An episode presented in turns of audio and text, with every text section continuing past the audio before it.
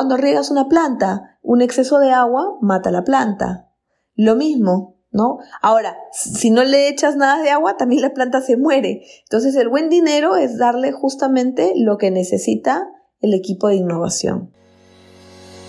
Hola, soy Gaby Hawin, directora de Yellow Brain, y estoy muy feliz de haber creado este espacio que lo llamo Shots de Innovación, donde iré compartiendo esos tips y experiencias que me han servido a lo largo de estos años liderando proyectos de innovación, creación de productos, lanzamientos de productos nuevos al mercado. Quiero compartir contigo esas cosas obvias que a veces son obviadas y que hacen la diferencia. Espero que este espacio despierte tu lado creativo, tu lado innovador, porque como seres humanos estamos llamados a crear y mejorar la vida de las personas y por ende la nuestra.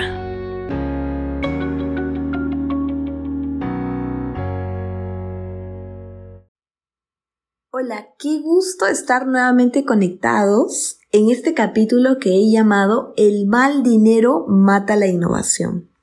Como toda la vida, estamos inmersos en la dualidad. Tenemos el día, la noche, lo malo, lo bueno, el yin, el yang. Y bueno, en el mundo de la innovación, la inversión también puede ser mala y buena. Por ejemplo, ¿a qué le llamamos mal dinero que termina matando los proyectos de innovación, ya sea una startup, un intraemprendimiento, un emprendimiento?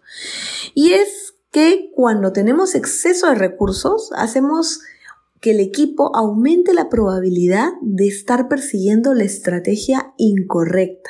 Como hay exceso de recursos, nos concentramos más en desarrollar el producto. Probablemente, y, lo he podido ver en los equipos, nos llenamos de productos con muchísimas funcionalidades que de repente salen al mercado y no terminan eh, entendiendo el aprendizaje, solo están preocupados por gastar los recursos, ¿no? Tenemos exceso de recursos, hay que desarrollar, desarrollar y entregar. El mal dinero también hace que tengamos campañas de marketing súper agresivas, prácticamente le pagamos a los clientes por comprarnos, ¿no? Y es así como empezamos a ver un crecimiento muy rápido, demasiado rápido, y que al final puede terminar en usuarios que sí, nos compraron una vez y nunca más volvieron, nos compraron por la promoción, ¿no? Nos compraron porque lo dimos gratis, como teníamos exceso de recursos, no teníamos prisa de realmente dar una propuesta de valor eh, que como su nombre dice, tenga valor y el cliente esté dispuesto de repente a, entregarnos algo a cambio, ¿no? Ya sea eh, sus datos o sea pagar por el producto, ¿no? Que nos entregue valor, es un intercambio de valor que hace sostenible al proyecto y a la iniciativa en el tiempo, ¿no? Entonces el mal dinero pues es como un exceso ¿no? Es un exceso de recursos que va, digamos, apagando la, la creatividad o el hecho que el equipo pueda, de alguna manera, intentar diferentes posibilidades. No es como el camino fácil. Sin embargo, el buen dinero en la innovación hace que el equipo tome un poco de recursos y con algo muy mínimo pueda validar una idea, lanzar un producto mínimo, un producto mínimo viable y perseguir realmente que este producto tenga un valor, ¿no? Y si funciona, pues invertiremos más y tenemos esa prisa porque funcione, porque no tenemos exceso de recursos, porque no podemos pagarle a los clientes para que nos compren, no tenemos exceso de eh, presupuestos de marketing para poder hacer que los clientes este, prácticamente subsidiar ¿no? el, el hecho que nos escojan. Entonces el buen dinero hace que efectivamente nos esforcemos por crear un buen producto. ¿no? Y eliminamos el riesgo de sobrepasarnos en marketing para colocar nuestro producto.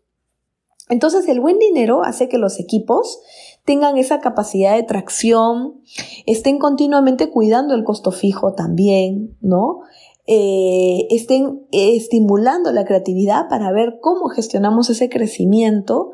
Por ejemplo, aquí recuerdo muchísimo el, eh, hay uno de los ejemplos que más me gusta que es, miren, miren cómo ha gestionado Yape su crecimiento, ¿no? Lo ha hecho eh, abriendo el ecosistema con los heladeros, eh, utilizando a los taxis, ¿no? Con cartelitos de ya puedes yapear, o sea, realmente el equipo ha estado viendo cómo puede ir hackeando ese crecimiento, ¿no? Sin tirarse pues la casa por la ventana.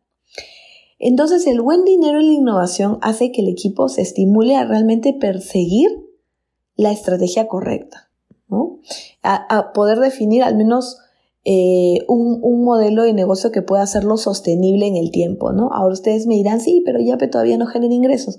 Sí, pero el modelo que ellos están haciendo es un modelo orientado a la, a la captación de usuarios, por ejemplo, eh, no bancarizados, ¿no? Y están por fin ganando muchísimos usuarios con los cuales eh, van ganando datos y que muy pronto podrán ofrecer productos. Entonces, quizás por ahí va el, valor que ellos están viendo, pero están generando tracción, ¿no? Están ganando esos usuarios que se quedan en la plataforma.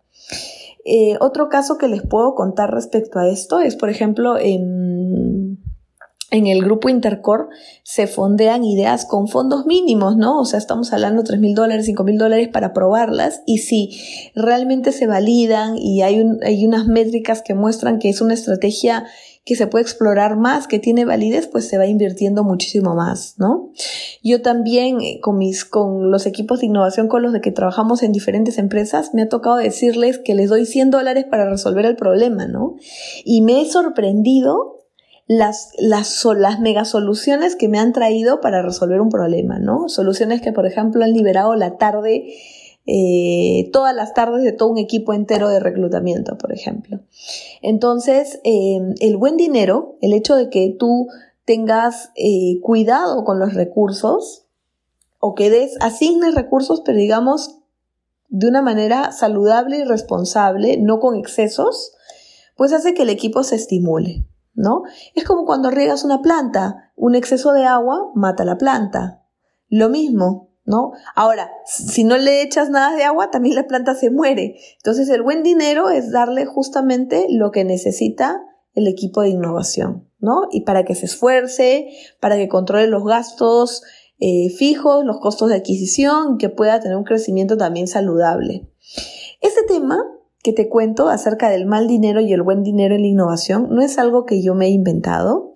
De hecho, lo aprendí de Clayton Christensen, que es considerado el padre de la teoría de disrupción, de la innovación, de muchos conceptos que utilizamos para intentar gestionar la disrupción. ¿no? Si quieres saber un poquito más, te invito a buscar acerca de esto y sobre todo te invito a que la próxima vez que sientas que no tienes recursos para desarrollar una idea, acuérdate de que eso te conviene y que estás en un escenario donde te acompaña el buen dinero de la innovación. Un abrazo y que tengas una excelente semana.